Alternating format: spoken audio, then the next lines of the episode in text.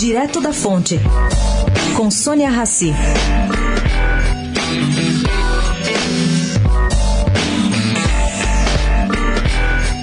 A notícia de que a segunda turma do Supremo Tribunal Federal rejeitou ontem, por unanimidade, denúncia apresentada pela PGR contra Jorge Gerdau na Operação Zelotes, tranquilizou a iniciativa privada.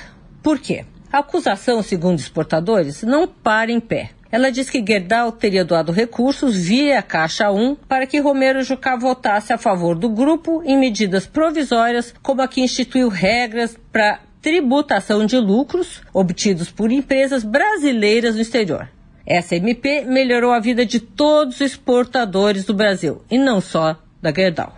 Bom, outra coisa estranha que aconteceu foi a maneira com que a Polícia Federal ignorou os argumentos de defesa, sendo que a PGR fez a mesma coisa, segundo fonte ligada ao processo. O STF se aprofundou e concluiu que não há elementos mínimos na denúncia para embasar a abertura de ação penal.